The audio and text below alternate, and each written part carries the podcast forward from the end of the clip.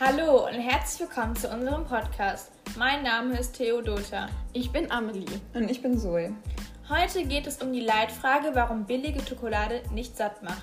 Als erstes fangen wir mit ein paar allgemeinen Informationen an. Zoe, kannst du uns etwas darüber erzählen? Ja, der Kakaobaum ist eine sehr empfindliche Pflanze. Und um in Monokulturen die Kakaobäume gesund zu halten, muss der Mensch sehr viel nachhelfen. Was sind denn Monokulturen? Monokulturen bedeutet, dass nur eine Pflanzenart auf einer Fläche steht. Es müssen riesige Flächen des Regenwaldes abgeholzt werden, um neue Anbauflächen zu gewinnen. Aber nimmt das dann nicht total den Lebensraum von den Tieren weg? Ja, das ist richtig. Denn dadurch, dass riesige Flächen des Regenwaldes abgeholzt werden, verschwindet der Lebensraum von den Tieren. Außerdem stehen die Kakaobäume meist sehr dicht beieinander, weswegen die Gefahr der Ausbreitung von Schädlingen und somit auch das Risiko von hohen Ernteverlusten durch Schädlinge in Monokulturen entsteht. Und wie kann man das verhindern? Das kann nur durch den Einsatz von Pestiziden minimiert werden. Ist es nicht auch so, dass der Boden sehr einseitig belastet wird und deshalb ständig gedüngt oder nach wenigen Jahren aufgegeben werden muss? Ja, das ist richtig. Um neue Plantagen zu finden, müssen dann allerdings wiederum neue Teile des Regenwaldes abgeholzt werden, um Platz für diesen zu schaffen. Hat der Pestizideneinsatz nicht auch starke Auswirkungen auf die Umwelt und die Gesundheit von den Tieren, die dort leben und die Menschen, die dort arbeiten und leben? Natürlich hat auch der Pestizid- und Herbizideneinsatz Auswirkungen auf die Tiere, welche nicht wirklich Schädlinge für den Kakaobaum sind. Auch das Grundwasser wird durch Chemikalien, die über den Boden ins Grundwasser gelangen, verseucht. Und auch die Menschenleben leiden oft unter den Folgen der Pestizide da ihnen das Wissen über die richtige Anwendung und den Einsatz fehlt. Beispiele für Folgen sind Vergiftungen, Reizungen der Haut und Atemwege oder Allergien. Teilweise sind sogar in Nahrungen und Trinkwasser Chemikalien zu finden. Was sind denn eigentlich die Voraussetzungen, die es für den Kakaoanbau an der Elfenbeinküste geben muss? Für die 19 Millionen Einwohner der Elfenbeinküste ist der Export von Kakao sehr wichtig. Circa 1,3 Millionen Familien leben vom Kakaoanbau. Der Kakao wächst am besten bei Temperaturen von 25 bis 28 Grad Celsius im feuchtheißen Klima und bei einer hohen Luftfeuchtigkeit. Dann ist ja Sonne optimal für den Kakaobaum, oder? Nein, ganz im Gegenteil.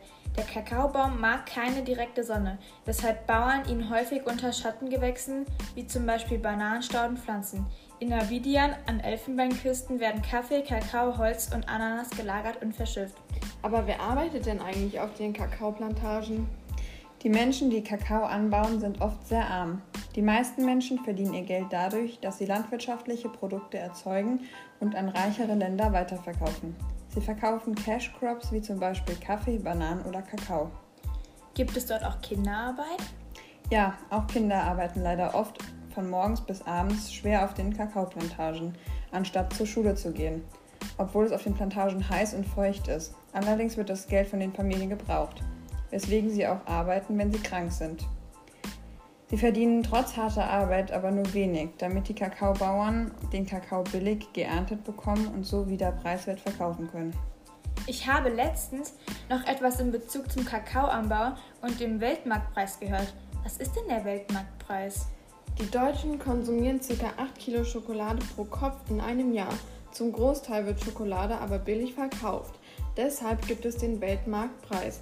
Der Weltmarktpreis ist der Preis eines Gutes wie zum Beispiel Kakao, Erdöl und Zucker, der auf den Weltmärkten äh, bezahlt werden muss. Ist der Weltmarktpreis immer gleich? Nein, der Weltmarktpreis schwankt und ändert sich, je nach Angebot und Nachfrage. In Europa zum Beispiel sinkt die Nachfrage nach Schokolade im Sommer und an Weihnachten steigt sie dann wieder. Was sind denn die Folgen eines niedrigen Weltmarktpreises? Kakao wird in Afrika vor allem in kleinbäuerlichen Betrieben angebaut. Die Kakaobauern müssen den Kakao aufgrund von billigen Produktionen zu niedrigen Preisen verkaufen. Wenn aber der Weltmarktpreis sehr niedrig ist, sind auch die Einnahmen gering und es kommt dazu, dass die Bauern Schulden machen, da sie ihre Arbeiter bezahlen müssen und ihre eigene Familie ernähren müssen.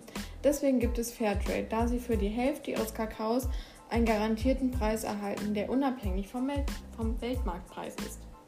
Und was ist Fairtrade? Fairtrade ist der direkte und gerechte Handel zwischen den Herstellern von Schokolade. Aber was ist dann eigentlich das Ziel von Fairtrade?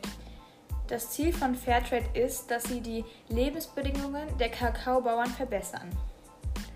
Und wen unterstützt Fairtrade überhaupt? Sie unterstützen Arbeiter und Kleinbauer, insbesondere aus den Entwicklungsländern, werden unterstützt, allerdings nur, wenn sie sich zur Fairtrade-Genossenschaft, Genossenschaften angeschlossen haben. Und was haben die Kakaobauern dann davon? Die Ernährung der Bauern ist durch festgelegte Mindestpreise so gesichert. Und was müssen die Bauern dafür tun? Sie sind verpflichtet, gesunde Arbeitsbedingungen zu stellen. Außerdem müssen sie bestimmte ökologische Dinge einhalten. Und nun kommen wir zurück zur Leitfrage. Warum macht denn jetzt billige Schokolade nicht satt? Ähm, genau, also hierbei geht es nicht um das Sättigungsgefühl des Konsumenten, sondern um die Arbeiter auf den Kakaoplantagen und deren Familien, die häufig ausgebeutet und im wahrsten Sinne des Wortes nicht satt werden. Dies lässt sich nur durch den Kauf von einer Fairtrade und somit teureren Schokolade verhindern.